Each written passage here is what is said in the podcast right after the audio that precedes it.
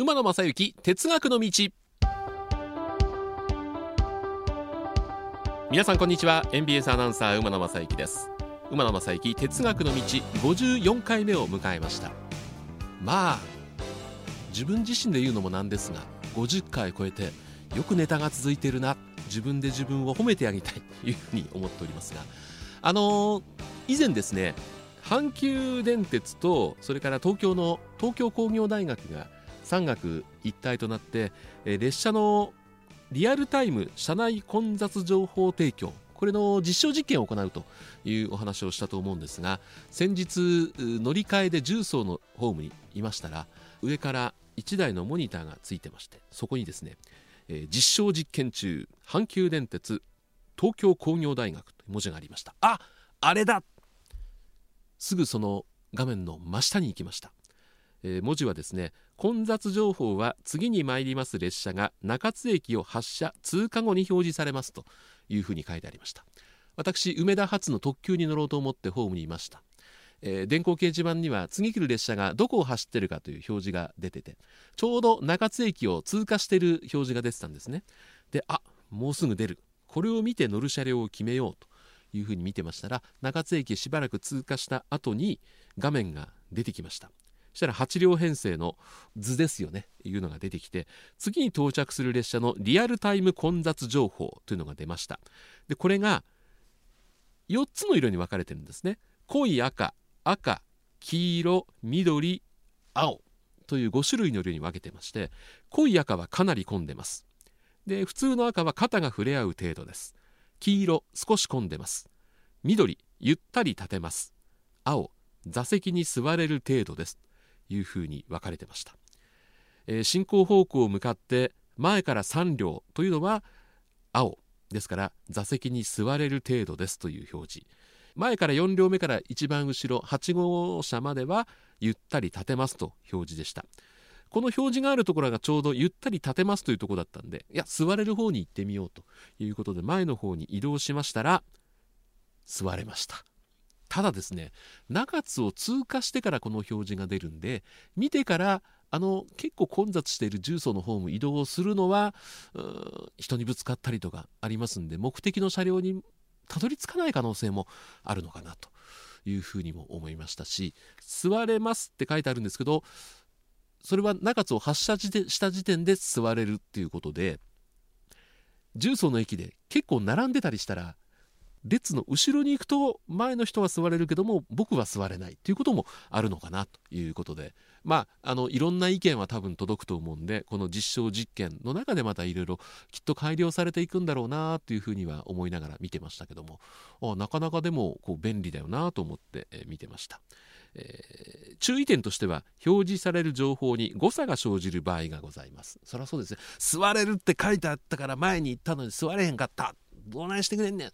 ていう苦情はダメですよっていうことですね。それから朝の平日朝ラッシュ時間帯やダイヤ乱れの発生時等に回送列車の情報が表示されることもあります。回送列車は絶対空いてますからあまあこれはね、えー、見ればわかるんじゃないかなというふうに思います、えー、こんな実証実験が行われるという情報を皆さんにお話した後実際に行われている実験も私拝見してきましたんでもし阪急使われる方いたらあのちょっと見てみて、えー、これの感想などお聞きできたらいいかなというふうに思っております。さあそれでは前回も予告しましたが今回のテーマ第54回の馬鉄テーマはこちらになります。全国各地のふくふく線の魅力。ま前回は京阪の寝屋川車庫を見学に行きまして、えその帰りに乗った京阪電車やっぱり魅力は複々線ですよねという話をしました。今日はねちょっと複々線のお話をしていこうかなというふうに思います。関西に日本で一番長い複々線があるっていうのはもう皆さんご存知ですよね、えー、東海道本線の草津駅から山陽本線の西明石駅までなんと120.9キロの長い長い複々線がある。これ途中はあれですよね。貨物線があったりするから複々線複々線というのは4路線。4本のレールで言うと8本なんですけどもそれ以上に走ってるところもあるんですけども基本的にまあ複々線三複線とか呼び方がありますけどもこの草津から西明石の複々線というのはものすごくこうダイナミックですよね。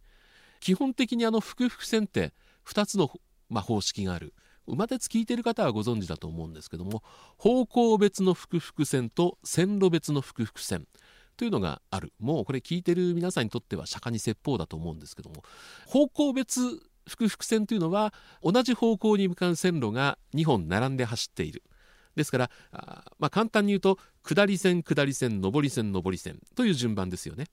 で線路別というのはあこれ例えば JR 西日本のこの長い路線、えー、山陽本線の兵庫駅から西西明石までというのは線路別になってるんですね。だから各駅停車が走る線路と新快速など優等列車が走る線路に分かれてる。だから上り下り上り下りという順番になってるわけですよね。でこの上り下り上り下りになってると例えば新快速から各駅停車に乗り換えようとか。各駅停車から新快速に乗り換えようとしても同じホームじゃないんですよ。同じ方向に向かってる新快速の線路と各駅停車用の線路がさっき言ったように方向別で進んでれば同じホームに着きますんでホームの横に乗り換えればいいんですけども線路別といって各駅停車の線路が上下。から優等列車の線路が上下になりますと1回ホームに降りて階段登って向こう側のホームに行かなきゃいけない。乗り換えにはちょっと不便ないうところですよね。私鉄ではほぼ方向別っていうのが多いんですけども JR では線路別っていうのが非常に多くあるんですね、えー、例えば東海道線の品川から横浜の間も京浜東北線の線路と東海道線の線路とそれぞれ上り下り上り下りで配置してますんでなかなか東海道線が止まるところで乗り換えるっていうのは苦労もありますし、まあ、乗り換えには適さない。中央線総武線あの中野から三鷹の間もそうなんですよね。黄色い電車総武線が走るところと中央線の快速が走る線路というのは分かれてますんで互いに乗り換えることはできないというところで JR はこのパターンが東日本の場合は多い。で私鉄の複々線を見てみますとほぼほぼ方向別になっているということですよね。例えば京阪ですと内側2線が特急や急行などが走る、まあ、優等列車と言われる。で外側に各駅停車が走る。その外側にまたホームがあると。いう形になってるんですけどもあの線区によっては各駅停車が走るところにも準急などが走って、えー、うまいこと、まあ、線路のやりくりをしているというところがあるんですね。この前あのちょっと仕事がありまして東京行って小田急の複々線に乗ったんですけども小田急の複々線も、えー、朝のラッシュ時などは、えー、準急が各駅停車が走るホームに面しているところを走っていながら途中から通過列車が走る急行のところ行ってそこでまたスピード出してでまた各駅停車のところに戻ると非常にフレキシブルな運用をしてまして僕の話してる話は大体皆さん頭の中に想像できてますかね？あの本当鉄道好きの人はいろいろ妄想想像力を働かせていろんなことを考えるっていうのは得意な方が多いと思いますんで小田急線なんかはそうして京阪も朝のラッシュ時などはそうですかね？あの優等列車が各駅停車のところを走ったりして非常にこうフレキシブルにより多くの車両を速く走らせるということをやっててこれはダイヤ作る人のやっぱり想像力でしょうかね。えーあの非常に複々線のダイヤっていうのはうまくできてるなというふうに思ったりするんですね。で面白いのはあの会社によってその複々線4本の線路のうち各駅停車走るところが外側なのか内側なのかって分かれてるところもあるんですね。で今京阪のお話をしましたけども京阪は外側に各駅停車が走る線路真ん中2線が優等列車が走る線路ですから一番外側に面してホームがあるわけですよ。で例えば東京の西武鉄道これ練馬から石神井公園の間が複々線になってますけどもこれはねあの真ん中2線が各駅停車なんですね。だから真ん中2線の間にホームがありますからちょっとこう膨らんでるんです。ホームのところだけ。いう使い方もしてますし面白いのがですね小田急電鉄の複々線。これは代々木上原駅から登戸までが複々線なんですけども千代田線と接続している代々木上原を出るときには外側から急行線そして普通列車が走る線路普通の線路で一番外がまた急行線という。各駅停車の線路が2本真ん中に挟む形でスタートしてで東北沢下北沢に向かって地下に入っていくんですね。でこれ地下でね立体交差しましてトンネルを出たところでは今まで内側だったはずの各駅停車用の線路が外側に行ってで急行用の線路が内側に入る。だからホームは外側にある。いう形なんですね。でこれどういうことかというと基本的に新宿方面から来る電車というのは急行系統が多い。で千代田線から直通する電車は各駅系統が準急系統という内側あの各駅停車線路を走る車両が多いということでまず代々木上原ではその順番にしとかないと交差してしまって支障が出るんで急行が内側に行って、えー、各駅停車が外側に行くとこれ同時に発車できないんでそういう支障が出るんでまずそこではそういう形にしたと。で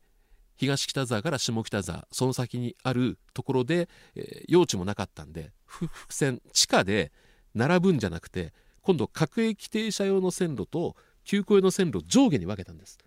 で出る時それをねじって外側にしたこれはものすごいマジックですよね。あの小田急が本格的な複々線になったのが2018年だったと思うんですけどもそれ以降初めて先日小田急に乗ったんですがわこれか地下の中でのひねってるのはこれなんだ。地下での立体交差はこれなんだっていうふうにね、えー、見たわけですけども複々線って列車計画の部分ではいろんなことが想像できるよなというふうに思いましたね。あと複々線に乗ってて楽しいのはあの新快速で例えば神戸方面に梅田から行く時って向かい側のホームから各駅停車と新快速がほぼ同時に発車するんですけどもちょっと新快速が遅れたりすることがあるあるいはこう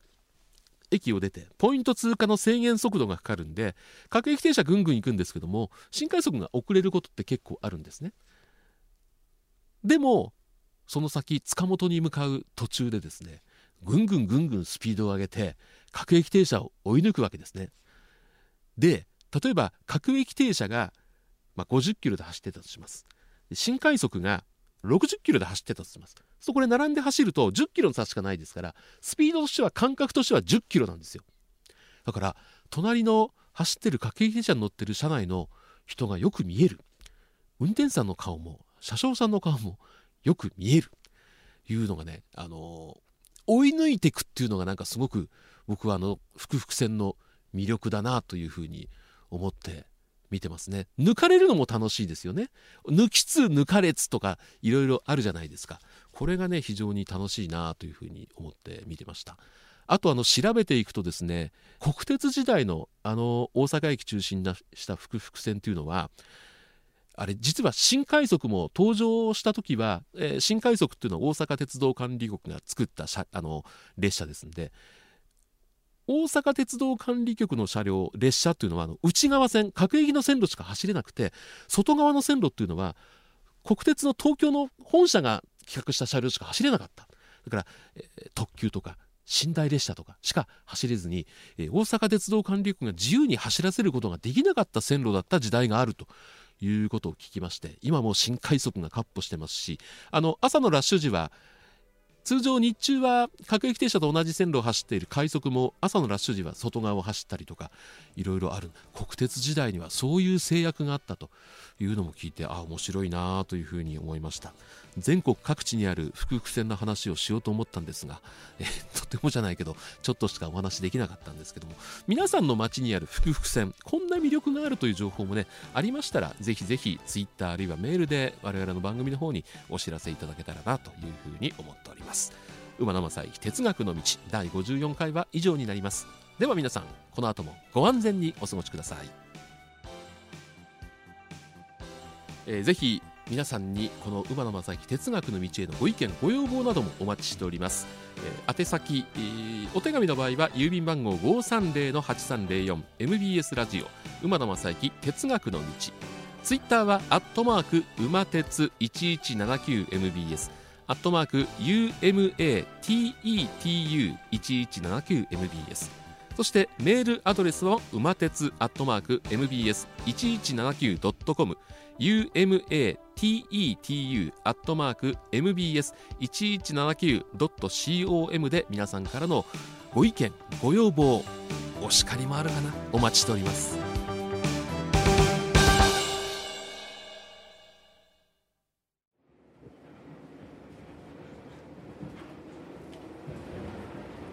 あ皆様本日は馬鉄にご乗車いただきまして誠にありがとうございます。次は終点茶屋町茶屋町でございます。どなた様もお忘れ物なきようにご準備お願いいたします。馬鉄またのご乗車お待ちしております。